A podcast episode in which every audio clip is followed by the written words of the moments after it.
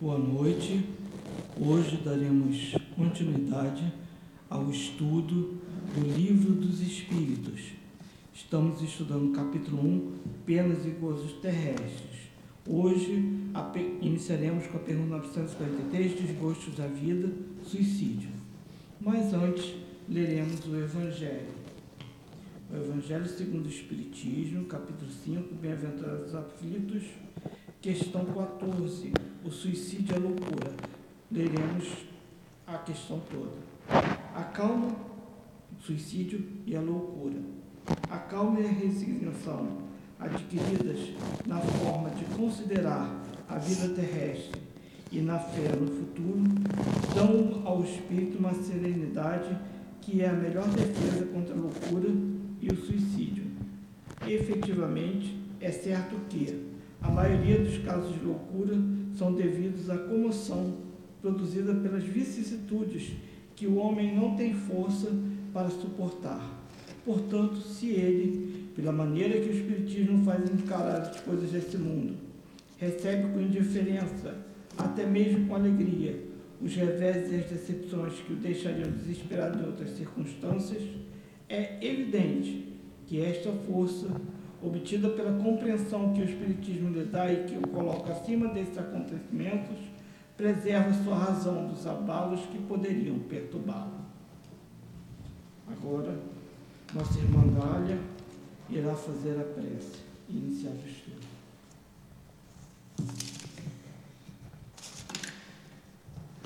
Graças a Deus, Senhor Jesus, pela oportunidade que temos mais uma vez daqui estarmos tendo contato com a tua doutrina e hoje com o livro dos Espíritos.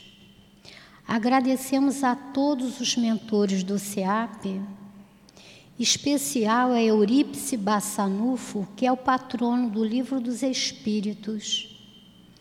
Agradecemos e pedimos ajuda ao nosso companheiro altivo, que com a sua presença amorosa e generosa sempre nos ajuda.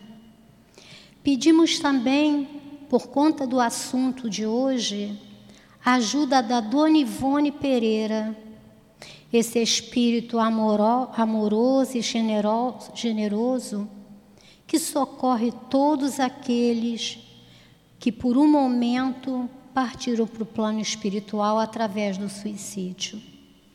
Agradecemos e pedimos também a ajuda do nosso anjo guardião.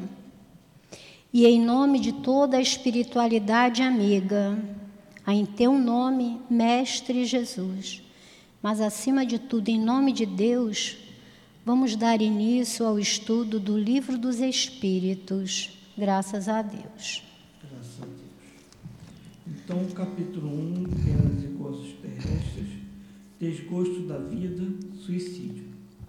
Questão 943. De onde provém o desgosto da vida que se apodera de alguns indivíduos sem motivos plausíveis? Efeito da ociosidade, da falta de fé e frequentemente da saciedade. Para aquele que exerce suas faculdades com fim útil e de acordo com suas aptidões naturais, o trabalho nada tem de árido e a vida passa mais rapidamente. Suporta-lhe as vicissitudes com tanto mais paciência e resignação, porquanto age tendo em vista a felicidade mais sólida e mais durável que o espera.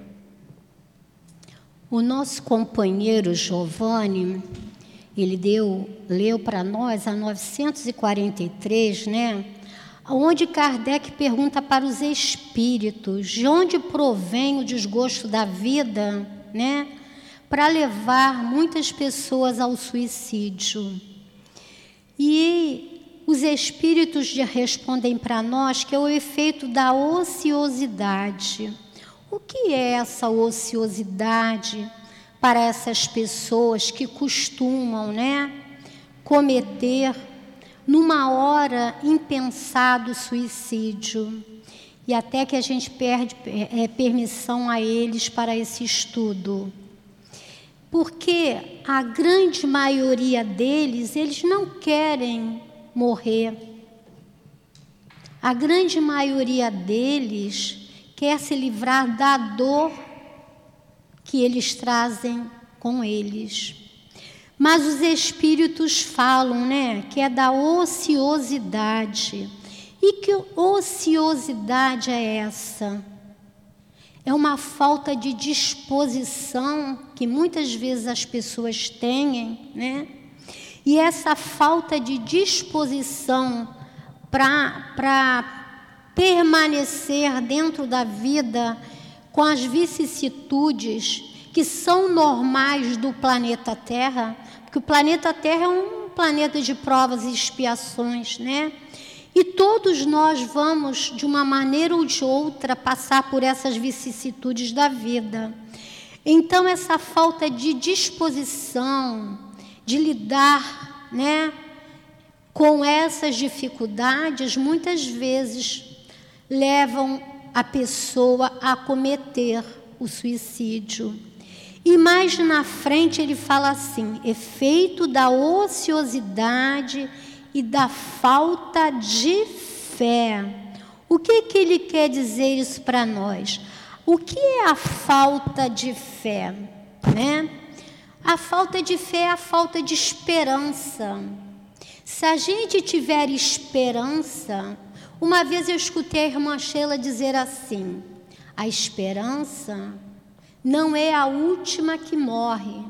Aí a irmã Sheila falou: a esperança nunca morre, né? Então essa falta de fé, essa falta de essa falta de esperança, né? Essa incerteza da vida, muitas vezes também leva a criatura a cometer o suicídio. Lá no Consolador, um livro do Emmanuel, o Emmanuel vem dizendo para nós que a prece não afasta as provações. Claro que não, né? Se a gente tem fé, se a gente crê, porque a fé é inata em nós, porque nós somos criaturas de Deus, então a fé está em nós, né?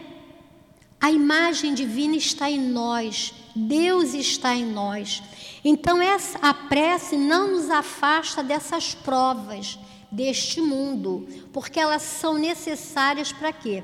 Para o nosso crescimento, né? Para a nossa melhora como espíritos, não é? Mas a prece, o Emmanuel fala, que é uma luz que se acende no caminho tenebroso. Olha só, quando a gente faz essa prece, quando a gente passa por essas vicissitudes da vida, a gente começa a perceber que uma luz realmente se acende. E muitas vezes essa falta de fé, essa falta de esperança, né, ela nos leva muito, a muitas dores. Porque eu sei que eu vou passar por aquela dificuldade, mas se eu tiver fé, esperança que aquilo vai passar, que mais à frente a situação vai melhorar, a gente se acalma, o nosso coração se acalma, né? E ele fala também, eles, os espíritos, falam que frequentemente ele fala efeito da ociosidade, da falta de fé e frequentemente da saciedade. O que é essa saciedade para nós? é o tédio, é o aborrecimento. A gente se sente entediada dentro daquela situação, né? Que às vezes não tem assim um motivo, mesmo que tenha um motivo plausível, nós não temos nunca o direito, nunca, nunca, em hipótese alguma, de tirar nas nossas vidas. A gente lembra de um filme muito interessante que sempre que eu vejo a propaganda, o anúncio dele, eu gosto de revê-lo. É como eu era antes de você. Nesse filme tem lá um jovem, para quem viu, para quem não viu, veja. Tem lá um jovem que era muito bem sucedido, era uma pessoa que praticava esportes, era uma pessoa bem vista na sociedade, de uma família socialmente é, rica, vamos dizer assim, né? E ele sofre um acidente. Ele sofre um acidente e ele fica tetraplégico. E o que, que ele combina com os pais?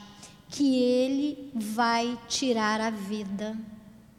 E ele contrata lá os advogados para fazer tudo que é necessário, né? E ele diz assim: hoje eu não sou mais aquela pessoa. Então, ele acha que tirando a vida dele, que daí para frente, né, ele não vai encontrar nada, aquela dor dele vai passar. E não vai, não é? A gente sabe que o suicídio, ele traz grandes consequências, até porque ele lesa nosso perispírito. Ele lesando o nosso perispírito, né? A gente vai ter que passar por determinadas situações, porque a gente não saiu daquele problema e ainda criou mais outro problema. No céu e inferno tem um caso também muito interessante, que é do ateu, né? Ele era um homem bem instruído, né?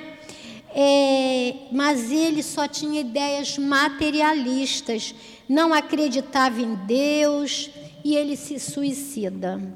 Ele se suicida e ele foi lá evocado na Sociedade Espírita de Paris e na evocação ele diz: Eu sofro muito, estou condenado, né? A ideia daquele espírito, né? A condenação eterna, aquilo que a gente traz há muitas e muitas caminhadas, né? Ou você vai para o céu ou você vai para o inferno. E aquilo de uma certa maneira ficou, fica gravado, não é? E, os, e lá na sociedade perguntaram para ele: é sua morte foi voluntária? Ele disse: sim, foi voluntária. Aí ele fala assim: pediremos a Deus por você. E aí ele diz assim: eu sou obrigado a acreditar em Deus? Por quê? Porque ele tirou a vida, ele achava que não, tem uma, não tinha uma continuidade da vida, ele não acreditava em Deus, né? E aí perguntaram para ele qual tinha sido o motivo que o levou a destruir a própria vida. E ele diz: desgosto de uma vida sem esperança. Não é o que está dizendo aqui para nós na questão 493? E ele fala aí, o, o, o espírito protetor diz para nós assim: que com o espiritismo o futuro se desenvolve e a esperança se justifica. Por que, que ele fala isso para nós? Porque o Espiritismo nos mostra, nos mostra da, que as situações são passageiras e que nós teremos um futuro à frente melhor. E nós sabemos que se a lei de Deus é de causa e efeito, se nós tem, estamos vivenciando aquela dificuldade, é porque lá atrás teve uma causa. Porque se Deus é bom, soberanamente justo, ele não ia dar aos filhos dele algo que não lhe fosse necessário para o seu crescimento, não é isso? É, Giovanni, a 944, por favor. Questão 944. O homem tem o direito de dispor de sua própria vida? Não. Só Deus tem esse direito. O suicídio voluntário é uma transgressão dessa lei. Subpergunta A. O suicídio não é sempre voluntário? O louco que se mata não sabe o que faz. Olha que interessante que, que o Giovanni falou. O louco né, que o faz não sabe o que faz. Louco é na, não é na sua forma é, ao pé da letra, não é? Que ele está falando aqui. Mas ele fala assim: o homem tem o direito de dispor da própria vida. Será que algum de nós alguma vez já pensou ou falou assim? A vida é minha, eu faço dela o que eu quiser.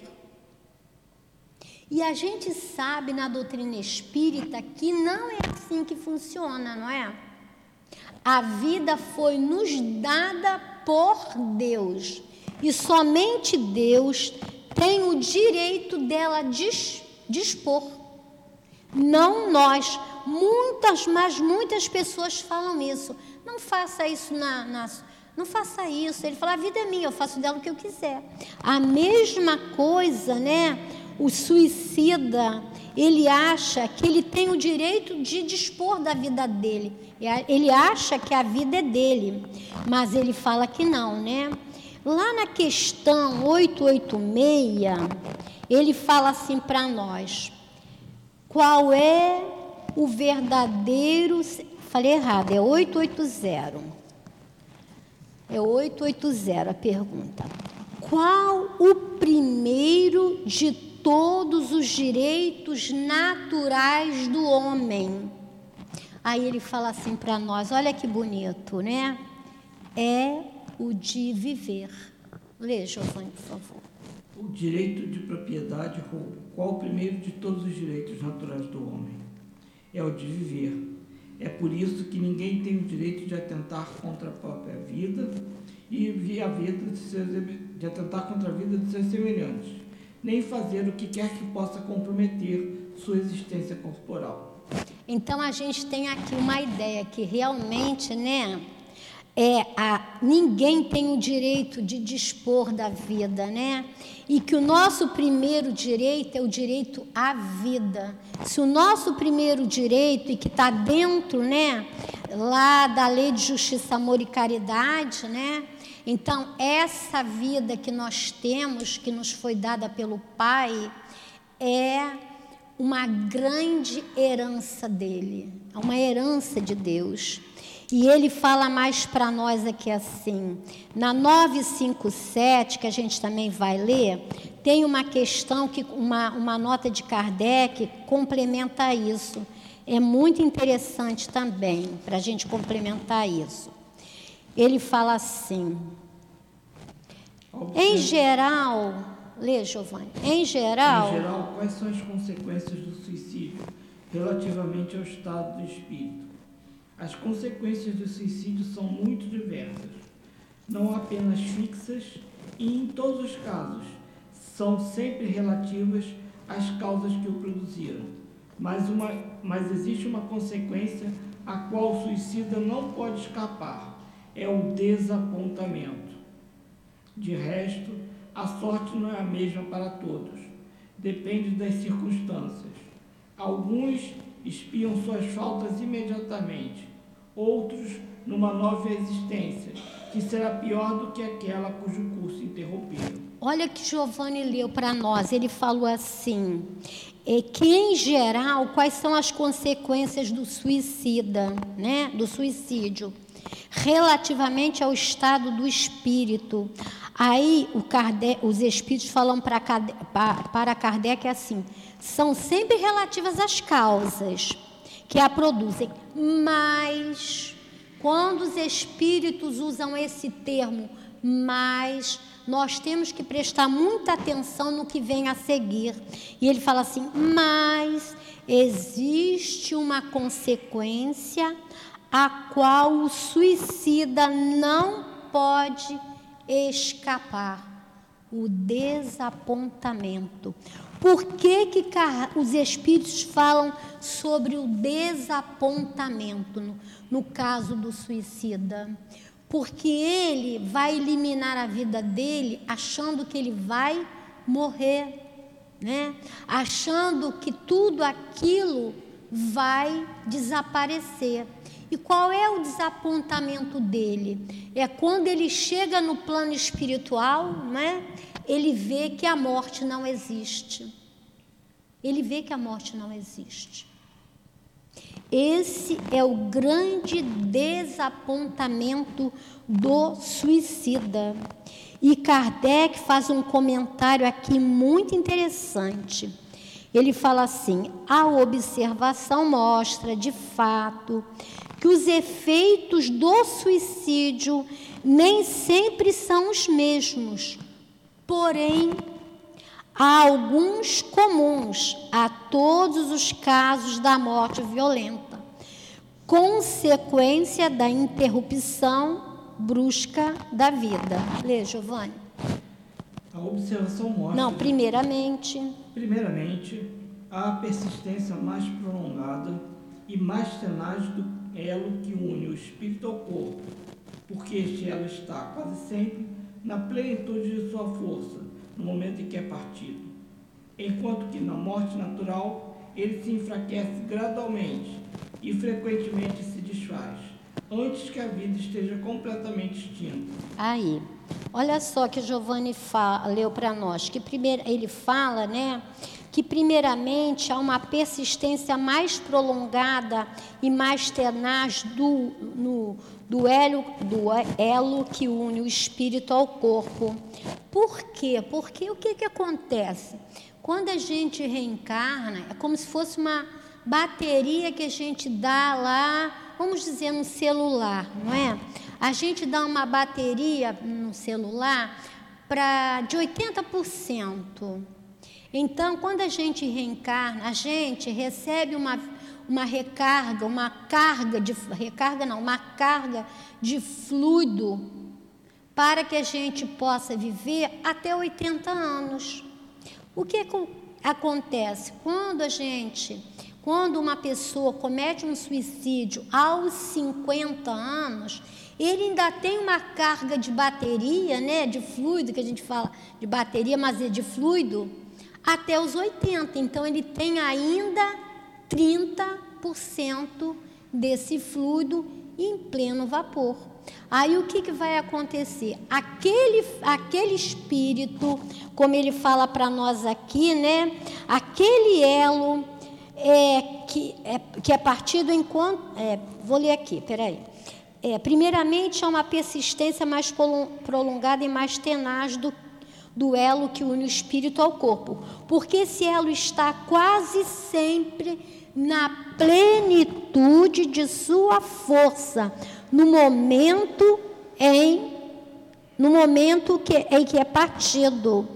Por, então, então para que ele vá se desligar do corpo físico, ainda tem fluido junto ao corpo material. Existindo esse fluido, o espírito ele sente ainda o efeito do ato que ele cometeu. Por isso que a gente vê assim, não é? é fulano o, o é, praticou um suicídio, se jogou lá na Ponte Rio Niterói. Aí qual é o relato daqueles, daquele companheiro que se jogou? Ele diz assim: eu vejo e sinto os peixes me comerem. Por quê? Porque ele ainda tem uma carga de fluido. Ele deu cabo da vida, né? Então aquele fluido ainda permanece latente no perispírito dele. E aí ele continua e diz assim que Giovanni leu. Primeiramente, não, enquanto que a, na morte natural ele se enfraquece gradualmente gradualmente e frequentemente se desfaz antes que a vida seja completamente extinta. A morte natural, a gente costuma comparar assim aquela pilha Rayovac, sabe? Aonde o, o bonequinho né, sai andando, né? E quando ela vai enfraquecendo, a mobilidade dele vai diminuindo. Por quê? O fluido dele vai pouco a pouco se extinguindo. Então, quando ele, quando essa morte natural vem, o fluido dele já está totalmente, vamos dizer assim, gasto. Não existe mais fluido. Então ele não sente o que um suicídio, um suicida sente. Lê, Giovanni, as consequências as consequências desse estado de coisas são o prolongamento da perturbação espiritual depois da ilusão que, durante um tempo mais ou menos longo, faz com que o espírito acredite que ainda pertence ao número dos vivos. Ver questões 155 e 165. Olha o que ele fala, né? Que essas consequências é a perturbação. tem um caso no céu e inferno, né? Que é o caso da mãe e do filho. A mãe tinha lá um único filho, e o filho, com 22 anos, tinha uma doença muito grave e ele desencarna. Ele chama a mãe para se despedir da mãe, em seguida ele desencarna. E a mãe diz para ele assim: logo, logo nós estaremos juntos, né?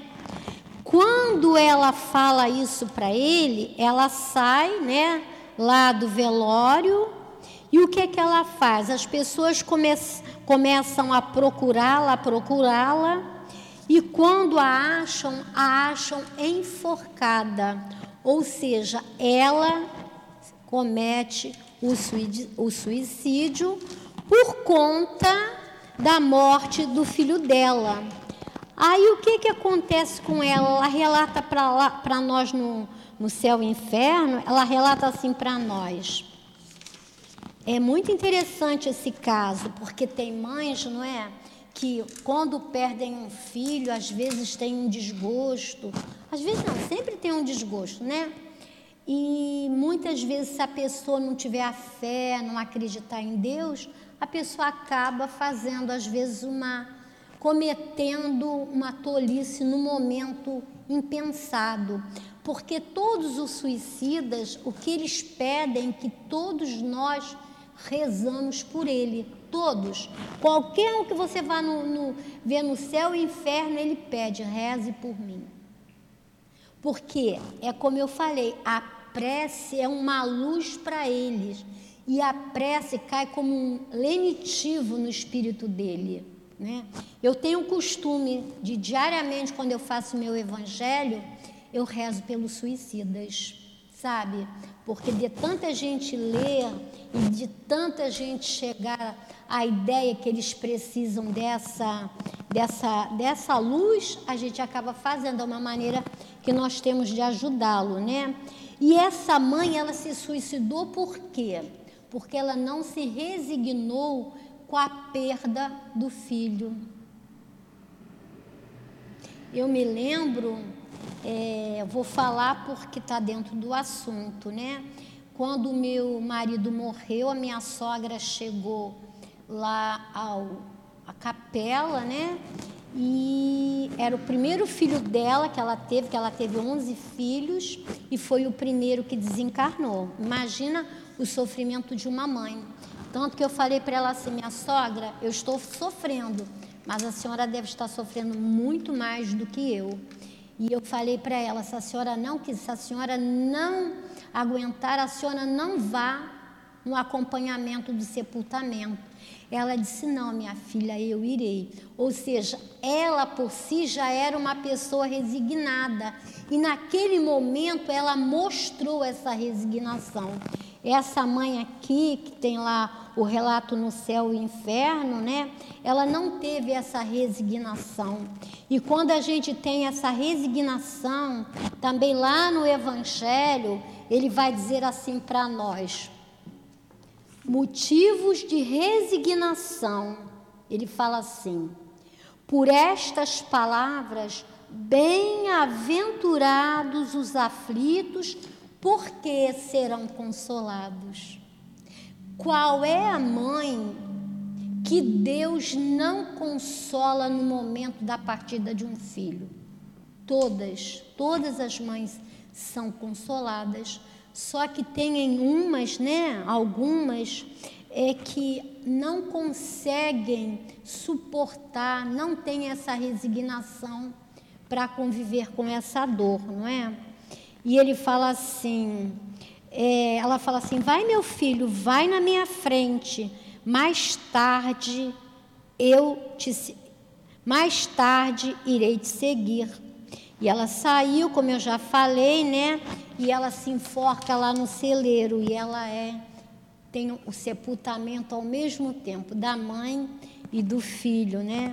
E depois evocaram um filho e perguntaram para o filho, né, é, se ele tinha conhecimento do, da morte, do suicídio da mãe. E ele diz que sim, que aquilo tinha causado para ele uma grande tristeza e que ele seria bem feliz, né, se isso não tivesse acontecido, se ela pudesse ter suportado essa, essa morte do filho. E a gente sabe também, de relato dos espíritos, que essa mãe vai ficar por muito, muito tempo sem poder ter contato, ver o filho dela. Então a gente tem que ter muito carinho por esses espíritos, porque normalmente após a partida eles têm muito arrependimento. Giovanni, vai na pergunta 945. seguinte. O que pensar do suicídio que tem como causa o desgosto da vida? Insensatos, por que não trabalhavam? A existência não lhes teria sido tão pesada. Olha o que Giovanni falou para nós, o que, que os espíritos, o que Giovanni falou, olha, o que pensar do suicídio que tem causa o desgosto da vida? Por que não trabalharam? Ele fala. A existência não lhes teria sido pesado. A gente costuma dizer assim, né? É, eu sempre gosto de pensar assim. Quando um ente querido da gente desencarna, eu acho que o primeiro pensamento que vem a nós é realmente de dor, de falta, né? A falta daquele, daquele querido.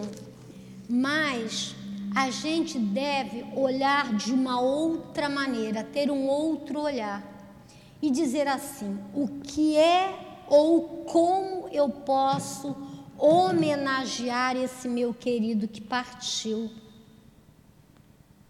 Quando você pensa dessa maneira, você tem uma outra visão, porque Jesus falou assim: deixai aos mortos o cuidado de enterrar seus mortos.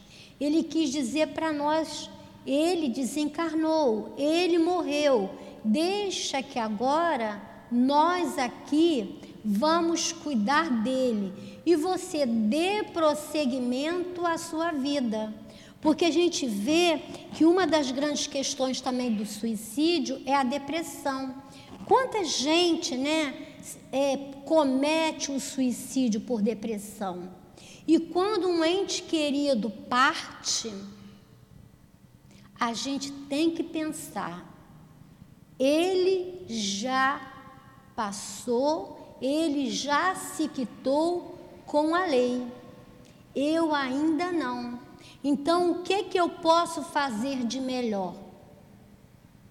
Eu normalmente homenageio meus entes queridos quando partem. Quando meu pai partiu, quando meu tio partiu, quando minha mãe partiu, quando meu marido partiu.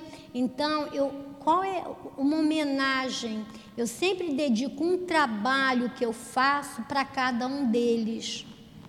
Então, isso nos tira do desgosto, isso nos leva à ação. E quando a gente tem ação, o desgosto observa que ele não encontra morada parada em nosso, nossa alma, em nosso ser. Vai, Giovanni. Questão 946. O que pensar do suicídio que tem como objetivo escapar das misérias e das decepções deste mundo. Olha só que Giovanni leu, antes dele ler a resposta. Ele fala: o que pensar do suicídio que tem como objetivo escapar às misérias da vida? E tem um caso também interessante no céu e inferno, que é o duplo suicídio era uma moça, né? É, bonita, inteligente, né? De uma família socialmente bem posicionada. E chegou o momento do casamento e tinham dois, pretendentes. Mas ela gostava, vamos dizer, do A. Mas o interesse da família dela era com o B. E a ela, para não desagradar a família, o que, que ela faz? Ela casa com o B. mas ela era apaixonada lá por aquele, pelo rapaz de letra A. E ela casa, eles se afastam, os dois eram muito apaixonados. O que, que ele faz, o A? Ele se casa também para ver se aquele sofrimento, se aquela angústia saía dele. E assim ele começou a continuar a vida. Quatro anos depois, por circunstâncias da vida, esse casal se encontra. O A com a moça, esses que eram apaixonados. E o que que eles combinaram? Eles ficaram com muito receio, né, de hum, cometer atos lá não é, de acordo com a sociedade deles, né, porque eram dois apaixonados, não é? E a prova deles era vencer esse arrebatamento, esse amor que eles tinham, esse impulso. E aí eles combinam, determinada hora, o rapaz, o A, foi à casa dela e eles dois se mataram, se sufocaram, né? E deixaram lá um bilhete para o esposo dela. O que é que acontece? Os espíritos falam lá no céu e inferno que eles vão ter muitas, muitas existências sem se encontrarem. Porque a prova deles era vencer o arrebatamento, o impulso dessa paixão. E eles não conseguiram. Então, quando a gente fala assim, fulano se suicidou, como? Né? É, ontem mesmo eu recebi é, pelo grupo no qual eu faço parte o comunicado de uma menina jovem que era lá do Leão Denis, que fazia parte de um projeto do Marcão, uma pessoa que também tem no, Leão Denis, e ela se suicida. Aí tu pergunta assim: olha, mas como pode uma pessoa ser espírita e se suicidar. Aí a gente tem que pensar assim: Jesus não, conden não condenou ninguém. Nós não sabemos que dor aquela criatura trazia no peito, no espírito. Então a gente tem que ter muito cuidado em julgar, em julgar as criaturas que cometem o suicídio. Dê a resposta, Giovanni, por favor. Que pensar do suicídio que tem como objetivo escapar das misérias e das decepções do mundo? Pobres espíritos que não têm a coragem de suportar as misérias da existência.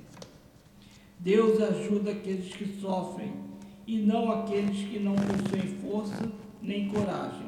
Olha só o que Giovanni leu. Isso também é muito que a gente também tem que pensar muito. Ele fala assim: Deus ajuda aqueles que sofrem e não aqueles que não possuem coragem. Bem-aventuranças a gente lembra e se enquadra aqui. A gente acredita nas promessas do Cristo. Se nós acreditamos nas promessas do Cristo, a gente vai se enquadrar exatamente aqui, quando ele fala que Deus ajuda aqueles que sofrem e não aqueles que não possuem força nem coragem. Vai, Giovanni, por favor. As tribulações da vida são provas ou expiações Felizes os que as suportam sem murmurar, pois serão recompensados por isso. Infelizes, ao contrário, aqueles que esperam sua salvação naquilo que, na sua impiedade, chamam de acaso ou fortuna. O acaso ou a fortuna, para me servir da linguagem deles, podem com efeito favorecê-los por um instante, mas é para lhes fazer sentir mais tarde e mais cruelmente o nada que representam essas palavras. Olha só, o que, que a gente pode pensar aqui nessa questão 946, né? Que a gente falou lá do duplo suicídio, né? E aí a gente pode pensar assim: a oração, né, é uma vacina, a oração é uma vacina que nos fortalece, né? E nos imuniza. E imuniza com, contra o quê? Contra as dores. Então, quando a gente se sentir, né, é, é, nessas vicissitudes da vida, é, como ele fala aqui, as decepções e as misérias desse mundo, o que, que a gente tem que fazer? Pensar, lembrar do que ele falou aqui: Deus ajuda aqueles que sofrem. E a gente vai lembrar das bem-aventuranças. E no Evangelho ele fala assim: a dor é uma bênção que Deus envia a seus eleitos. A gente acha que a dor é uma bênção. Isso é para a gente pensar. Nossa dor, Giovanni, minha dor, seja bem-vinda, é uma bênção para mim. Eu vou falar isso para o Giovanni. A gente ainda não pensa assim, né? Mas a gente muitas vezes já age assim.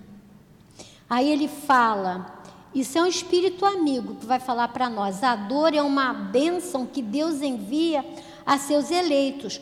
Portanto, não vos aflijais quando sofrerdes. Ao contrário, bendizei a Deus Todo-Poderoso, que vos marcou pela dor aqui neste mundo para a glória dos céus. E ele vai falar também no Evangelho sobre a obediência. A obediência é o consentimento da razão. E a resignação é o consentimento do coração. Se a gente olhar essa pergunta 946 e lembrar dessas orientações do Evangelho, nós vamos começar a observar, né? E quando a gente trabalha, quando a gente vai para um trabalho, quando a gente ora, a gente vai observar, né? Que essas decepções do mundo são normais. São normais. Lê a Giovanni, por favor. perguntar, aquele que, aqueles que tenham conduzido o infeliz a esse ato de desespero sofrerão as consequências disso? Oh, esses, pobres deles, pois responderão por isso como por um assassinato. Olha só que interessante. Aqueles que têm conduzido o infeliz a esse ato de desespero sofrerão as consequências disso? Lembra lá que eu falei, né, do duplo suicídio daquele casal? Imagina aquele que teve aquela ideia que levou o outro a praticar aquele ato, né? Ele fala assim: esse pobres deles, porque responderão por isso, como por um assassinato, né? Então a gente pensa assim, né? É, o suicídio é só quando a gente muitas vezes aponta uma arma ou a gente usa de mecanismos que possam nos levar ao desencarne. Aqui a pergunta não fala isso não. A pergunta fala que tem outra coisa além dela. Quando ele fala que aqueles que tenham conduzido o infeliz a esse ato sofrerão as consequências disso. Vamos pensar o que, que ele quer dizer para nós? O que, que ele quer dizer para nós? Vocês entenderam? Aqui é uma aula. Pode perguntar e pode falar. Entenderam o que ele falou? Vamos pensar juntos? Ele fala: aqueles que tenham conduzido o infeliz a esse ato de desespero sofrerão as consequências disso. Vocês estão acompanhando pelo livro dos Espíritos? Tem que acompanhar, que é melhor para a gente pensar, não é? Lembra lá o que eu falei do caso do casal?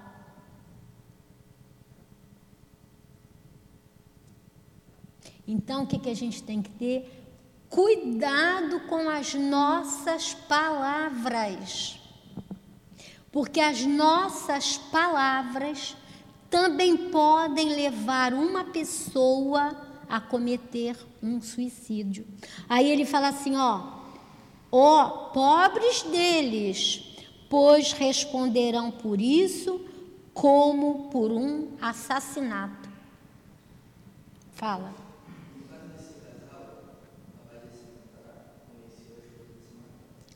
Não era a esposa dele, não. Não, era o amor, eram dois amores, eram, sabe, o rapaz era apaixonado, o A, vamos chamar o rapaz, o rapaz A era apaixonado por essa moça, mas tinha o, rapaz B, que também era apaixonado por, por ela, o A e o B eram amigos.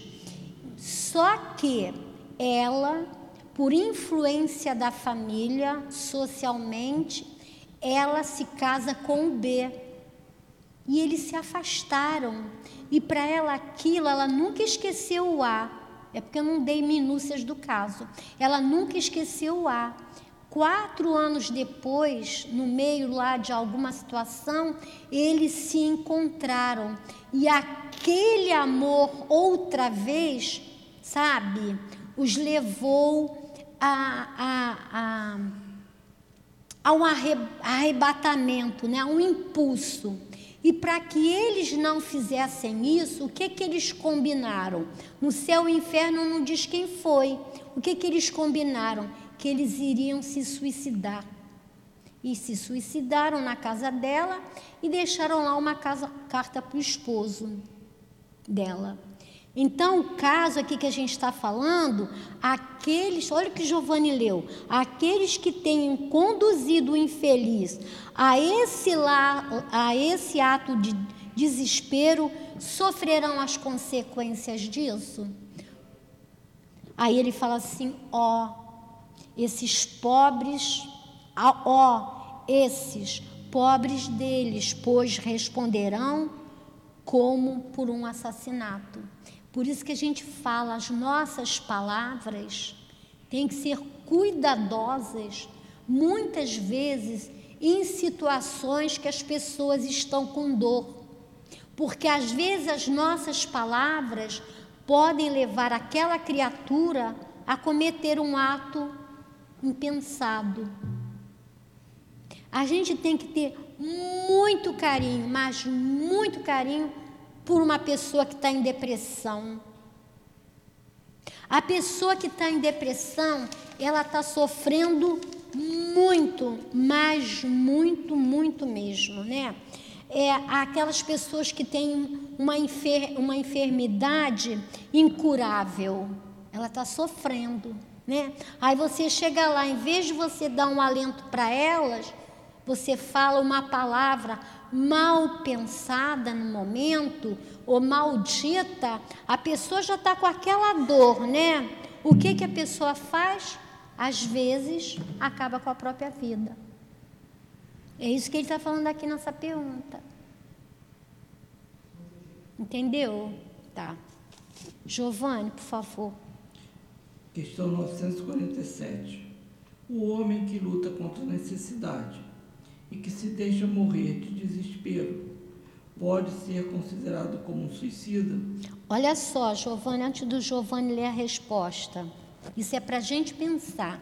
Porque a doutrina espírita, eu, eu costumo dizer assim: a doutrina espírita, a gente, dentro do que os espíritos trazem para nós, a gente tem que pensar em cima do assunto, em cima da pergunta, certo? E ele fala: o homem que luta contra a necessidade e que, de, e que se deixa morrer de desespero pode ser considerado um suicida? O que, que vocês acham disso? Um homem que luta, com, luta contra a necessidade e que se deixa morrer de desespero pode ser considerado como um suicida? O que que o evangelho fala para nós? Que a gente leu há pouco. E o próprio livro dos Espíritos diz para nós que Deus, né? Que Deus, ele ajuda, não é? Lembra que a gente leu? É isso aqui. Entendeu? Vai, Giovanni, por favor. É um suicídio. Mas aqueles que o causaram ou que poderiam impedi-lo são mais culpados do que ele. E a indulgência o espera. Olha só em que, que ele fala, hein? Isso é sério. É um suicídio. Mas aqueles que o causaram ou poderiam impedi-lo são mais culpados do que ele. E a indulgência o espera. A gente poderia, por um ato de palavras ou por um mecanismo material mesmo, impedir que aquela criatura se cometesse esse, esse suicídio, cometesse esse equívoco, né? A gente sempre gosta de dizer que é um equívoco, não é? Porque ele chega lá e vê, não é? E então ele diz, né, que ele é muito mais culpado às vezes você vê, tem uma pessoa que vem te pedir uma ajuda e muitas vezes você nega e a pessoa está num grande desespero. Às vezes a pessoa não acha saída porque a prova dele era aquela. Mas ele também pode, porque assim, vamos supor, Giovanni está passando por uma prova, né? Aí eu digo assim, não, mas essa prova é de Giovanni, não é minha. Lógico que a prova não é minha, a prova é do Giovanni. Mas eu posso aliviar, ou com palavra ou materialmente, a prova do Giovanni. Não é que eu vá tirá-la, não, não, a prova, a prova é dele. Ele está passando aquela prova porque ele está em processo de progresso mas eu posso, de uma maneira ou de outra, aliviar aquilo. O Giovanni chegou aqui com dor de cabeça. Falou, Dália, estou morrendo de dor de cabeça. Aí eu falo assim para ele, ah, Giovanni, vai passar. Se eu estou com uma medicação dentro da minha bolsa, o que, qual é seria a minha atitude? Giovanni, tome essa medicação para sua dor de cabeça passar. Entende? É isso que, que, que que os Espíritos estão dizendo aqui para nós. Vai, Giovanni, continua, por favor. É, entretanto, não creais que ele seja inteiramente absolvido. Se lhe faltaram e firmeza e perseverança, e se não usou de toda a sua inteligência para sair da toleira. Olha só, ele está falando aqui. Entretanto, não creas. Espera aí, Giovanni, né? Ele chegou com a dor de cabeça e ele estava lá com a medicação dele e ele não tomou. Ele também, ele está ele tá aqui, ó. Não creas que ele seja inteiramente absorvido. Ele está com aquela dificuldade. Eu podia ajudar e não ajudei, mas ele não vai ser absorvido porque ele também, como ele fala aqui, ó, ele ele faltou a ele o quê? Perseverança e firmeza. Perseverança. Eu acho bonito é, a perseverança em determinados grupos que existem. Né? É, eu gosto muito dos grupos anônimos, sabe? Eles fazem um trabalho belíssimo, muito, muito bonito. Aí você vê, você às vezes chega na, na reunião, na sala deles, e você vê a perseverança quando eles começam a dar o depoimento deles, você vê a perseverança daquela criatura para não sair para beber. Ele quer, sabe, ele se esforça, sabe? Ele se esforça, ele tem aquela firmeza para que usa a inteligência dele, diz assim: "Não, não vou". Então é isso que os espíritos estão dizendo para nós. Continua, Giovanni. Pobre, pobre deles, pobre dele, principalmente se seu desespero nasce do orgulho. Quero dizer, se ele for desses homens em que o orgulho paralisa os recursos da inteligência, que corariam de dever sua existência ao trabalho de suas mãos e que preferem morrer de fome a descer daquilo que chamam de sua posição social. Olha só o que, ele está falando aqui, já é outra questão, dentro da mesma questão, né? Ele fala assim: pobre dele, principalmente se seu desespero nasce do orgulho. Quero dizer, se ele for um desses homens em quem o orgulho paralisa os recursos da inteligência, que, que corriam do dever, que corriam de dever sua existência ao trabalho de suas mãos e que preferem morrer de fome a descer daquilo que chamam de posição social. A gente lembra muitos casos interessantes, né? Nessa situação aqui. A gente lembra, é, se a gente observar pela vida fora, a gente começar a ver, eu acho que às vezes a gente até já teve contato com pessoas que agem dessa maneira, né? Vamos supor, o fulano era engenheiro lá numa grande empresa. Aí por motivos, né, recursos financeiros ou por qualquer motivo, a empresa fechou. Mas ele era engenheiro naquela empresa, ele tem a família dele, né, que ele precisa sustentar, ele tem lá um status social, mas aí o que é que acontece? A empresa fechou a empresa fechou e ele não, ele come, começa a mandar currículo para outra empresa, para outras empresas, mas ele só quer o emprego se for com o status de engenheiro porque ele tem orgulho. Então, às vezes a família dele está passando necessidade, ele está deixando de pagar o colégio dos filhos ou o aluguel da casa dele, mas ele, com orgulho, não, eu só vou aceitar se eu for engenheiro. É isso que ele está falando aqui, ó. Essa posição social.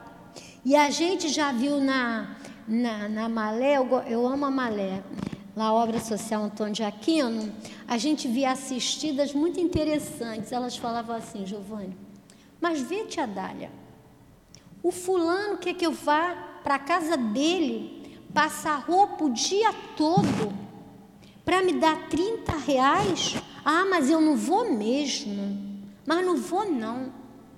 E ela, sem nada em casa, para o alimento dos filhos. Não é melhor um passarinho na mão do que dois voando? Não é assim? Fala. Não é assim? Então, é melhor você ter alguma coisa, mesmo que naquele momento. Eu vi uma vez uma reportagem muito interessante. É, eu não sei mais muitos detalhes, que tem bastante tempo. Era um rapaz que ele era um empresário, a firma dele faliu e ele aceitou o emprego de garçom. Ele aceitou o emprego de garçom. Nesse restaurante iam pessoas de um nível social bem alto, né? E ele era muito simpático, ele era muito dado. E nessa uma ocasião, chegou lá um empresário que ele sempre servia e falou para ele assim: "A seu ramo de atividade não era esse, não era?" Ele falou: "Não, não era esse não." Aí ele explicou para ele o que tinha acontecido e ele falou assim: "Eu vou contratar você para trabalhar na minha empresa."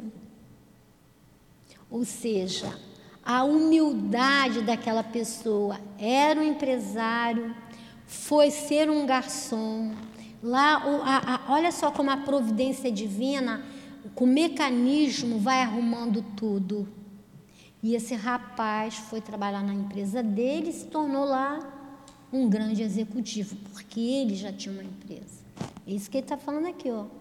O homem, às vezes, o orgulho dele paralisa os recursos da inteligência dele. Vai, Giovanni. Não haverá cem vezes mais grandeza e dignidade em lutar contra a adversidade em afrontar a crítica de um mundo fútil e egoísta, que só tem boa vontade para com aqueles a quem nada falta e que nos vira as costas, assim que precisais dele, sacrificar sua vida à consideração deste mundo é uma coisa estúpida, pois ele nenhuma importância dá a. É, a gente no encontro que a gente fez, né, teve um exemplo lá também sobre isso. Era um comerciante, né, ele era bem situado lá na, na Segunda Guerra, né, a época, e a empresa dele foi falindo, né? E ele fala que chegavam à, casa dele, ele, ele era casado, tinha duas filhas, e chegavam à casa dele notas promissórias que ele não podia pagar porque a empresa dele tinha falido, né?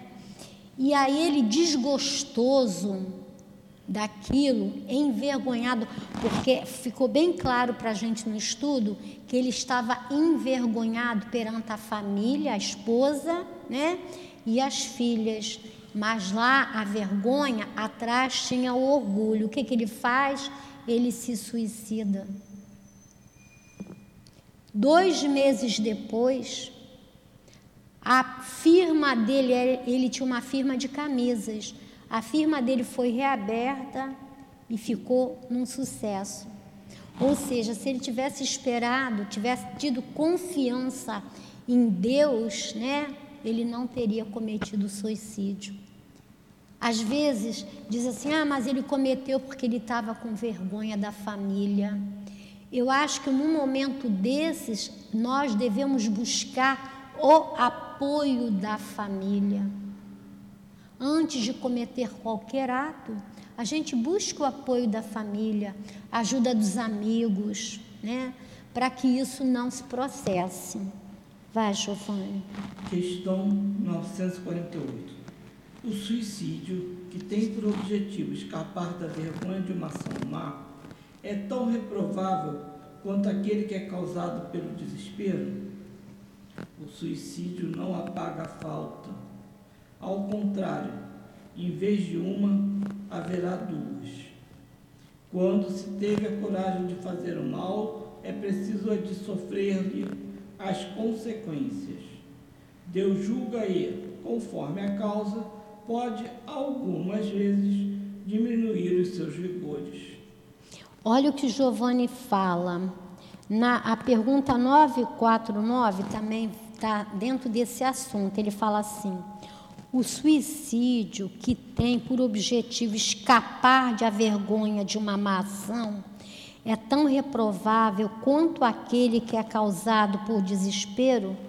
O suicídio é o suicídio. Lógico que no suicídio, nas leis, né, na lei de Deus, tem os atenuantes, como na lei do homem. Cada, cada ato daquele momento será julgado de acordo com, é, com, está me fugindo a palavra, com a intenção. Qual foi a intenção que eu tive?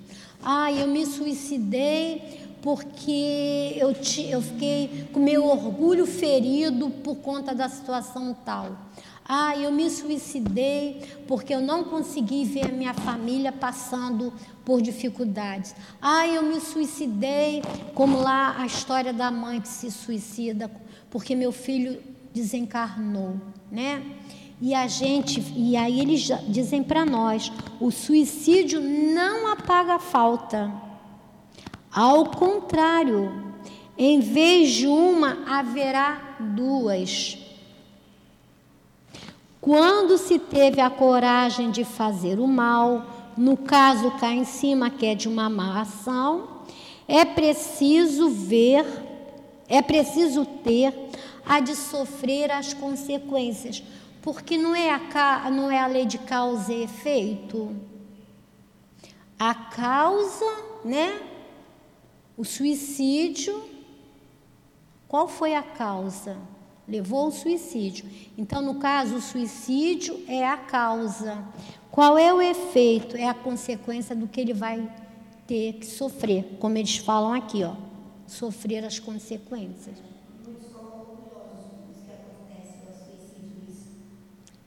Fala.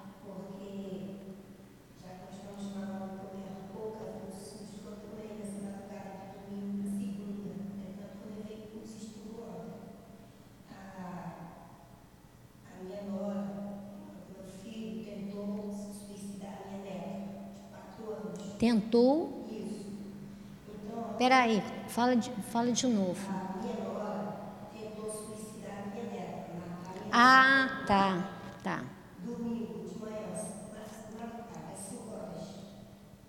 A mãe dela, a Minas, me ligou. Eu tomei aquele susto. Aí ela falou: "Mi, meu filho estava se matando, se pegando por ela, que ela já tinha furado ele, ele estava atingido, porque ela ia matar a garota, que estava drogada. E mandou eu descer o coroado. Eu olhei, a minha porta estava tudo escura. Eu falei: eu não vou descer o coroado. Aí peguei o evangelho, comecei a ler o evangelho, comecei a entrar em prece. Aí quando foi nove horas da manhã, meu filho apareceu, furado. Furou ele com a mão no ferro, que está assim, chavando. Furou aquele aqui e saiu aqui. ó. Aí eu levei na clínica, de lá meus filhos, uma ambulância para o São Jorge. Ficou lá com umas medicação antitetânica. E ela se passou como boazinha, né? Disse que não queria furar ele, não queria furar a menina, mas sim a dela. Contou aquela pressão dela, né? A companheira que está aqui assistindo o nosso estudo, ela está dizendo que a nora dela tentou matar a neta. Ela está falando isso, né? É, e está falando que a nora estava sob, é, sobre, sob é, a influência de drogas. Aí a gente, a gente vai responder para a companheira, para que o pessoal de casa não ouviu, né? E isso aí não é um suicídio, tá? Isso aí é diferente do que a gente está falando que a sua nora está, iria fazer. A sua nora ia cometer o suicídio é quando a pessoa atenta contra a própria vida. No, é, no caso dela, é um assassinato. Ela queria, sob o efeito de drogas, matar a sua neta. Entendeu? É uma situação diferente do suicida. O suicida é quando você atenta contra a tua própria vida, sabe? Ou no caso, quando você induz uma outra pessoa a se suicidar, porque aí você também, é, entre aspas, vamos dizer assim, que eu não gosto disso, você é culpado, né? Ou seja, é como falou cá em cima, né? Que a pessoa vai responder como se fosse um assassinato, entendeu? Ficou claro? Vai, Giovanni. É, o suicídio será desculpável, está 949, quando tenha por objetivo impedir que a vergonha caia sobre os filhos ou sobre a família. Peraí, lembra que a gente acabou de falar daquele, daquele comerciante que era um camiseiro, que tinha lá uma, uma, uma indústria de camisas? É isso que ele estava falando aqui, ó, o suicídio será desculpável quando tenha por objetivo impedir que a vergonha caia sobre os filhos ou sobre a família? O que, que vocês acham? Esse suicídio é desculpável?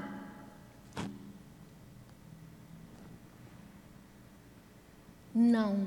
Por que não? Porque ninguém tem o direito de ir contra a própria vida. A vida nos foi dada por Deus, que a gente vem aqui caminhando falando sobre isso, né?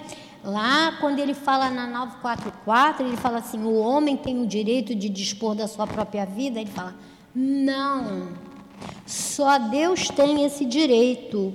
O suicídio voluntário é uma transgressão à lei. Que lei? A lei de Deus. Continua, Giovanni. O que assim age não faz bem, mas acredita que o faz e isso Deus lhe leva em conta. Pois é uma expiação que a si mesmo impõe. Olha só que Giovanni falou, olha a atenuante da lei aqui, olha. Ele fala assim: o suicídio será desculpável quando tem o objetivo impedir que a vergonha caia sobre os, os filhos ou sobre a família. Ele falou assim: o Giovanni leu para nós. O que assim age não faz bem, mas acredita que o faz e isso lhe leva, e isso Deus leva em conta. Qual era a intenção? São as atenuantes da lei. Continua, Giovanni, por favor. Atenua a sua falta pela intenção. Isso. Mas nem por isso deixa de cometer uma falta. De resto, aboli os abusos de vossa sociedade vossos preconceitos, e não haverá mais desses suicídios. Olha que interessante, né? Ele fala assim: atenua sua falta pela intenção, mas nem por isso deixa de cometer uma falta. É uma falta. Tipo assim, é, isso é até assim bem delicado de se falar, né? Uma mãe que está com o filho passando fome, aí vai no supermercado e rouba uma lata de leite. Tem um atenuante, mas deixou de ser uma falta? Não, porque ela cometeu o quê? Um roubo. Talvez se ela tivesse, vou deixar você falar, talvez se ela tivesse pedido à gerência ou pedido a alguém, ela poderia conseguir aquela lata de leite. Mas nós não temos o direito de julgar o ato daquela mulher. Não temos, né?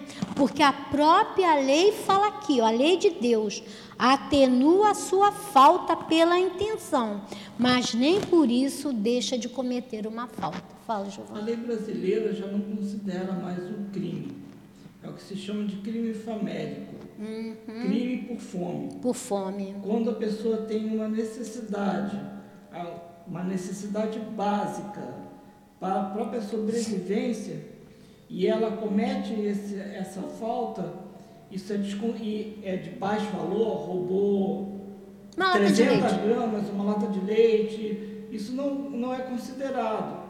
Hoje em dia, a jurisprudência considera até bens que antes eram considerados luxo, como sabonete para tomar banho, desodorante, que pode, se a pessoa não tem dinheiro para poder usar aquilo, se ela levar, aquilo não vai ser considerado como um crime. Mas perante, pelo valor da pelo coisa. valor da coisa. A, a lei humana, não a lei divina. Exatamente. Exatamente.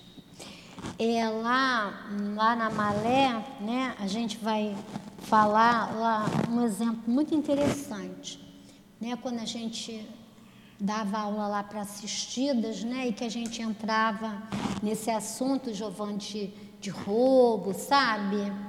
E aí é, teve uma assistida que falou assim, tia Dália, é, quando eu ia no Carrefour, porque a Malé é perto do Carrefour, né? Quando eu ia no Carrefour, tia Dália, se eu levasse as crianças, eu logo havia um pacote de biscoito e dava para as crianças, as crianças comiam. Tia Dália, se tivesse uva, que eu era apaixonada por uva, eu pegava uva, tia Dália, agora eu não faço mais isso. Olha, né? É a lei, né, já agindo em nós.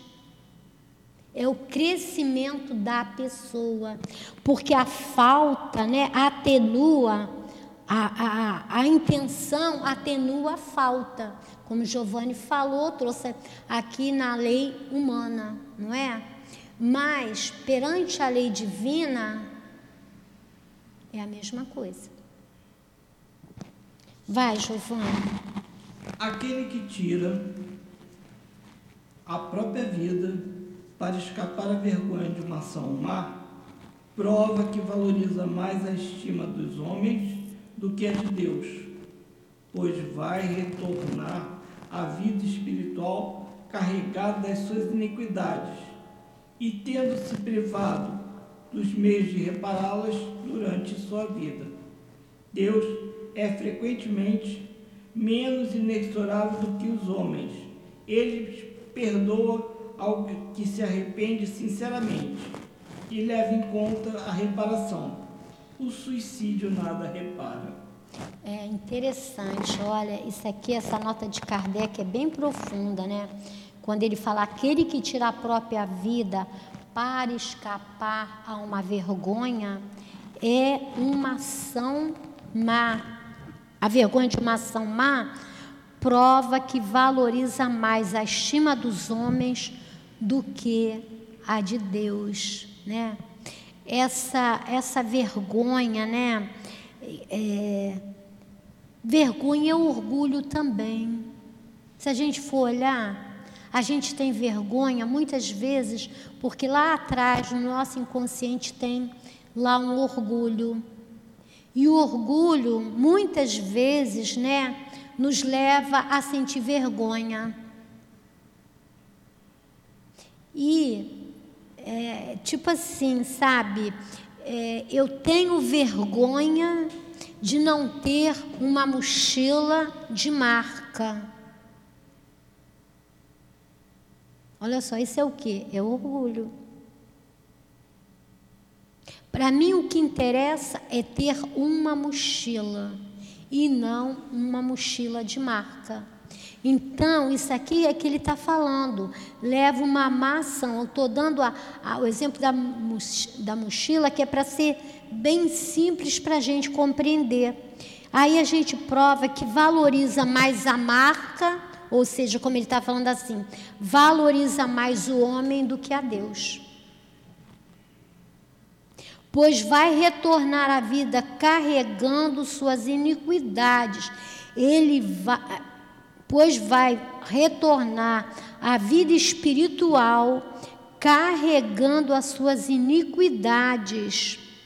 Ele vai voltar à casa do Pai com todas aquelas dificuldades, com aquela vergonha, né, de ter se suicidado muitas vezes e ele vai passar por essas dificuldades, né?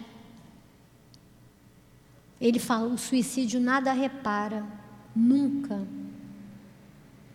Eu cometi um equívoco com alguma pessoa, eu estou envergonhado, aí o que, é que eu faço? Eu tiro minha vida. E isso não vai adiantar, nem vai reparar o erro que eu cometi. Ou seja, no fundo, no fundo, eu vou ficar com dois erros: o que eu cometi e aquele do suicídio, que é outro erro. Vai, Giovanni. Pergunta 950. Que pensar daquele que tira a vida na esperança de chegar mais depressa a uma vida melhor? Outra loucura. Que faça o bem e estará mais seguro de que a ela chegar. Pois retardando sua entrada no mundo melhor, ele próprio pedirá para vir concluir essa vida que ele interrompeu por um equívoco. Um uma equívoco. falta, qualquer que seja, nunca abre o santuário dos eleitos. Olha só, que pensar daquele que tira a vida na esperança de chegar mais depressa a uma vida melhor. Aí a gente volta a lembrar as bem-aventuranças, né? E ele fala: Nossa, que loucura! O que, que ele devia te fazer? Ele teria, ele chegaria mais rápido a uma vida melhor se ele arrumasse. É, ele fala assim: outra loucura, que faça o bem e estará mais seguro de a ela chegar. Lógico, quando você faz o bem, você, quando chegar no plano espiritual, no tempo que é o teu tempo de chegar, você encontrará o quê? Só coisa. Você plantou o bem, vai encontrar o bem. É igual, é, tem um caso, uma historiazinha, né? Que o fulano, ele, ele morava aqui no plano material, né? E ele era engenheiro, ele tinha uma casa muito bela e tudo sabe? Ele era um cara muito materialista, tinha, vivia na sociedade. Não é que você não. Você está no mundo material, você precisa das coisas materiais. Lógico, não é? Não é que você não possa viver em sociedade, você pode viver na sociedade.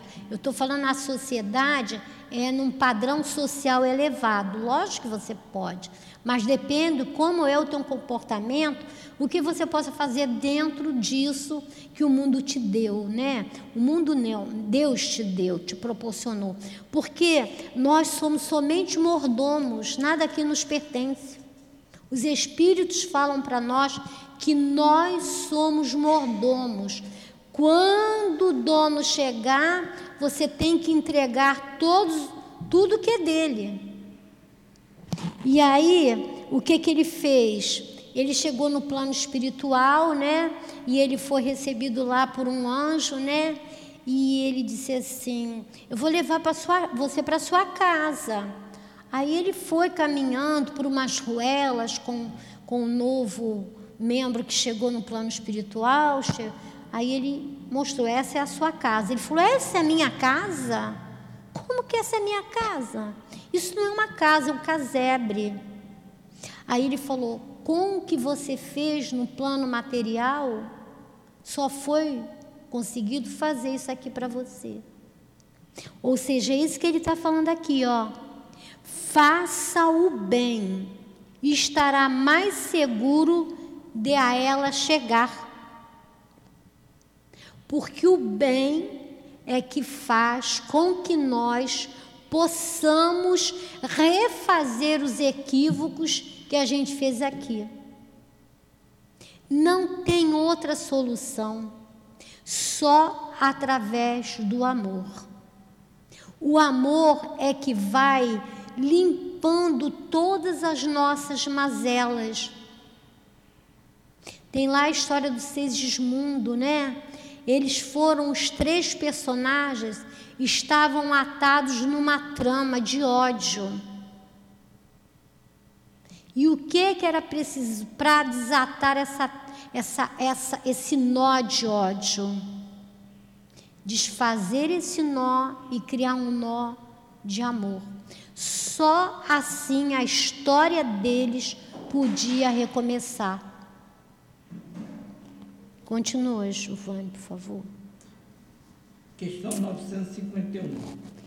O sacrifício da própria vida não é, algumas vezes, meritório quando tem como objetivo salvar a de outrem ou ser útil aos seus semelhantes?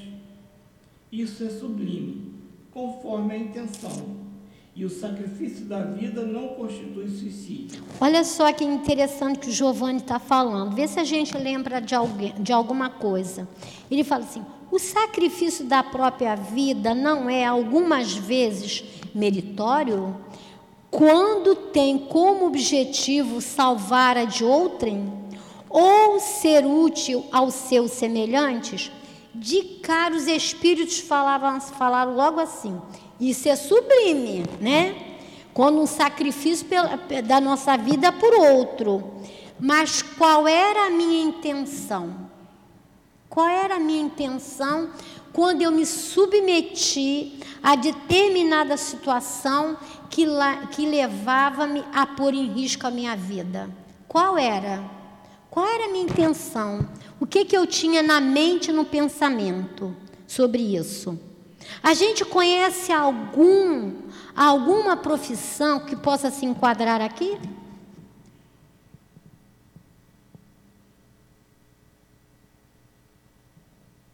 Vamos pensar, gente.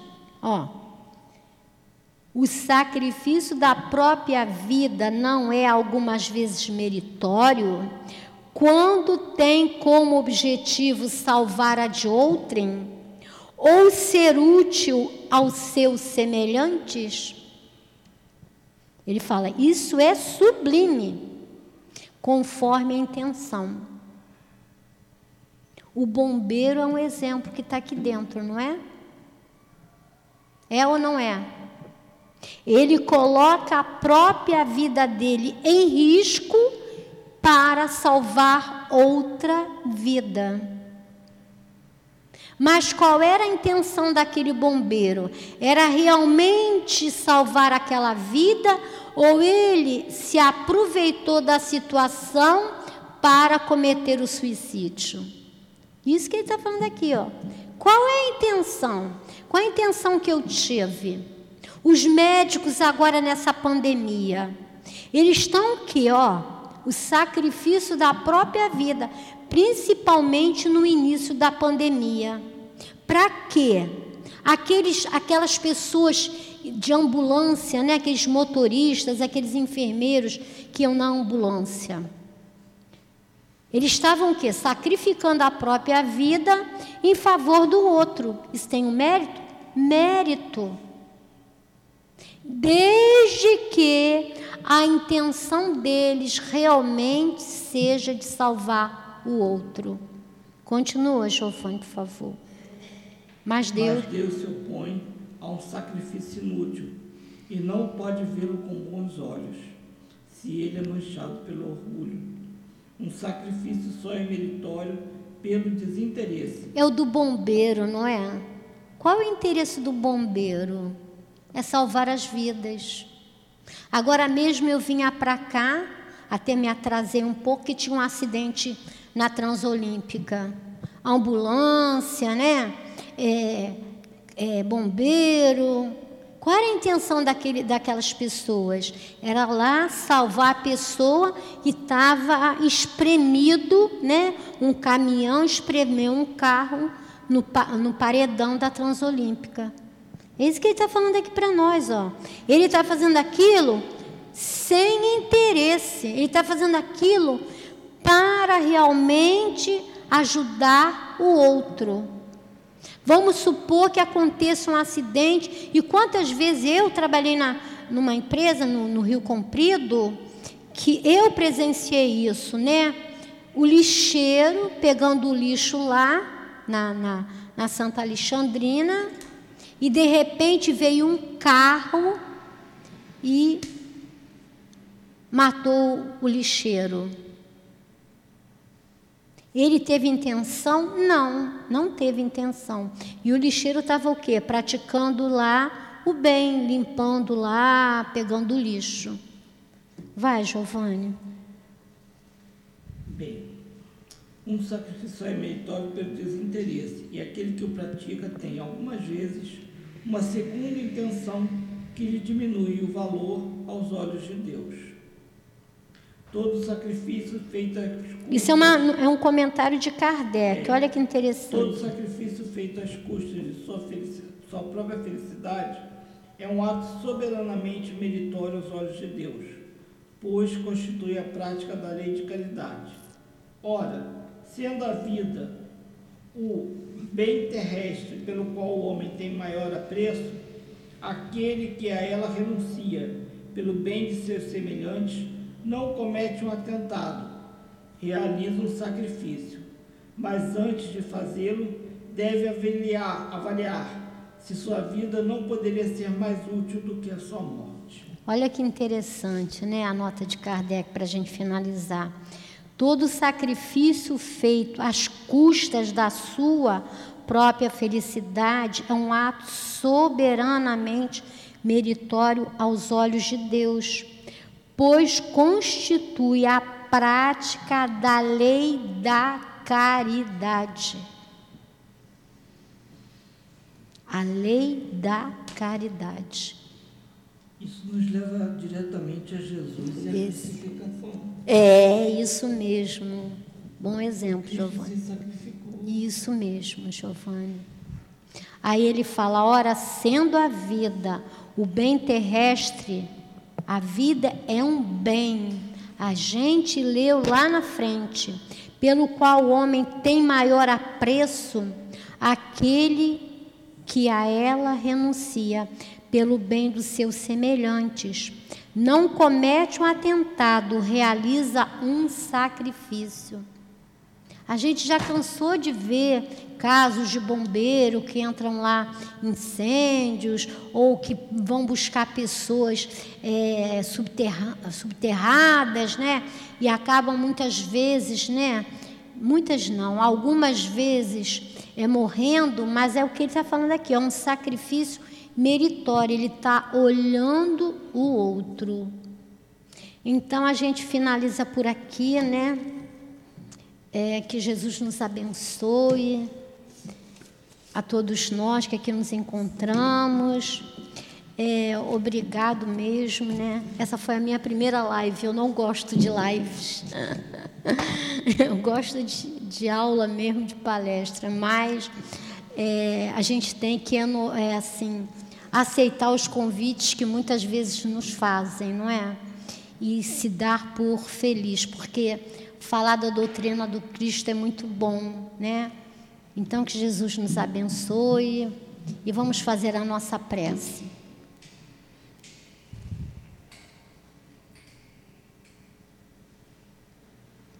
Querido Mestre Jesus, aqui nos encontramos, Jesus, mais uma vez para te agradecer.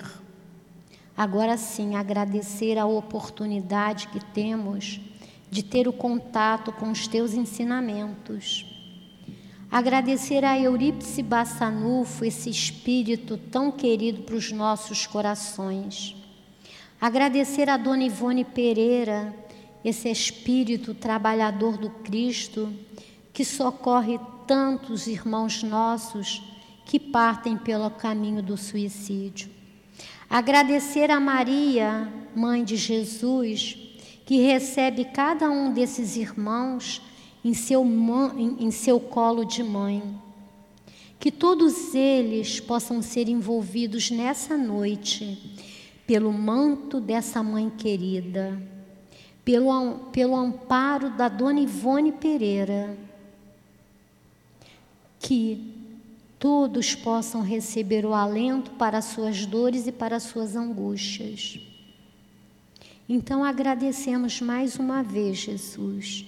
Agradecemos a toda a equipe de espíritos desta casa, aos nossos anjos guardiões e em teu nome, Jesus, mas acima de tudo, em nome de Deus, que é o nosso Pai, solicitamos a permissão para terminar esse estudo do Livro dos Espíritos. Graças a Deus.